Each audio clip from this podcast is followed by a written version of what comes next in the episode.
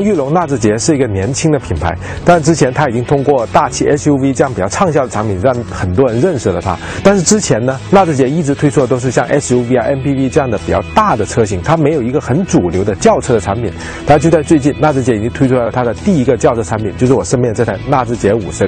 就是大家简称的纳智捷五。那这台车呢，它的定位已经是在十五万元左右这种 A 加级轿车这个价格区间之内。那么和竞争对手相比，这台车身上有什么自身的特点和卖点呢？我们今天就要来看一看。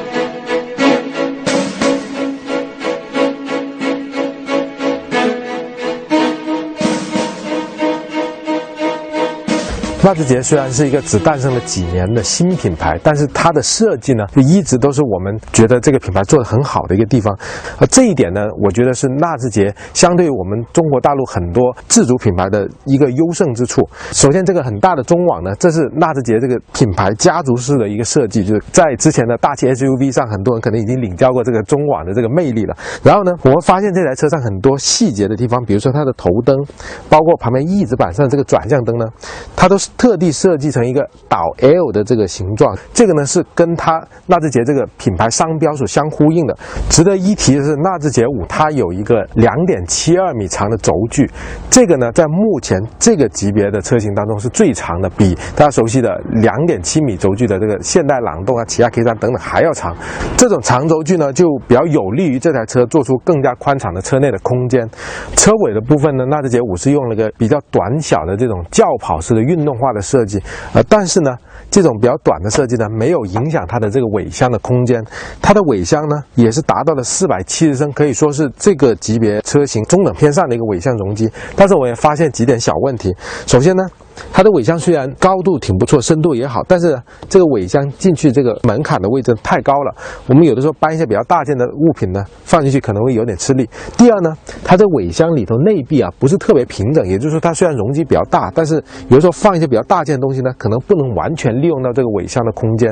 和这个级别多数车型一样，纳智捷五的后排座椅也是支持六式分割放倒的。但是我们发现，在放倒之后呢，它的尾箱和后排座椅是不能连成个全屏的地台的，这样是。削弱了这种尾箱拓展的实用性。进入纳智捷五的车厢，其实我最喜欢的是它这个车厢的配色。它用这种上面棕色、下面浅灰色这个车厢的配色呢，呃，我觉得是更加有那种家居的氛围。因为现在这个级别的车型呢，很多都用那种全黑的内饰的配色，看上去可能有点运动感，但是其实居家久了之后，你看上去会有点视觉疲劳。呃，说到车厢的设计呢，其实纳智捷的车型最大的一个特点就是它的科技感很强啊。首先这个地方有一个很大的抬头显示。仪表盘是全数字式的，这上面有个大屏幕，下面呢是一个悬浮式的空调操作区，整个车厢看起来很简洁，但是呢数字化的东西很多，呃，真的是会给人那种很高科技的感觉。其中重点要讲呢，就是上面这个九英寸大的这个屏幕，它里面这个系统呢，就是纳智捷和 HTC 联合研发的一个呃专门针对车载的一个智能的系统。大部分的这个车除了空调以外的功能呢，与像娱乐呀。行车安全啊，呃，系统设置啊等等很多的操作都可以在这个屏幕上完成。唯一有一点不足的就是我们发现它的这个菜单的反应速度呢，还是没有现在比较主流的那些智能手机那么快啊。可能跟车载的这种硬件原因有关。既然是和 HTC 联合研发的，那么当然它也有连接手机的这个功能。但是呢，目前它就只能支持最新的一些 HTC 型号的手机。我觉得这个呢是这个系统比较大的一个问题，就是它所支持的手机的这个型号太少了，但实际使用起来，因为它是用了一个触摸屏加下面有些实体按键的这种操作，所以呢，其实操作起来就算是一边开车一边操作，也还是挺方便的。纳智捷五车厢里面另外一个亮点是它的这个座椅，呃，首先呢，皮质是相当好的，这个我们在以前大七 SUV 上就跟大家说过，就纳智捷它的座椅的皮质啊都是很高级的。另外呢，无论是软硬的程度啊，还是它的这种大小尺寸呢，其实对身材比较高大的人来说都没有问题，就乘坐舒适性是很好的。然后呢，还有一个很重要的亮点就是大家注意看它的头枕。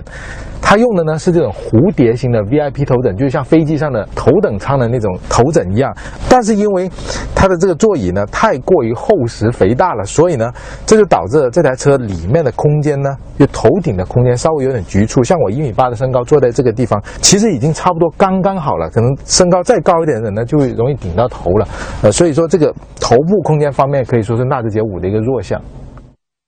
来到纳智捷五的后排，我第一个直观的感觉就是它的后排座椅这种乘坐的舒适程度呢，和前排基本是没有减弱，就是和前排一样，它的座椅也是很柔软的，皮质很好，承托力啊各方面都表现得好。例如它的这个坐垫呢，我这样摸一下啊，真的好厚，呃，比这个级别一些品牌车型，比如说大众那些车型呢。纳智捷五这个后排坐垫起码厚了有三分之一，所以它这种承托力真的很足够的。但是因为它的后排座椅呢，坐起来也是像前排一样很厚，然后很大型，这就让它的后排空间呢，直观的这种视觉感觉呢，就显得不是那么宽敞。呃，所以呢，就是视觉上看，可能这台车的空间没有体现出它的二点七二米这种长轴距的优势。但是我觉得空间已经基本够用了，包括你看它的后排的头枕，也是用了和前排一样的这种蝴蝶形的头枕的。啊，但是呢，我往后头一靠，如果我用一个表。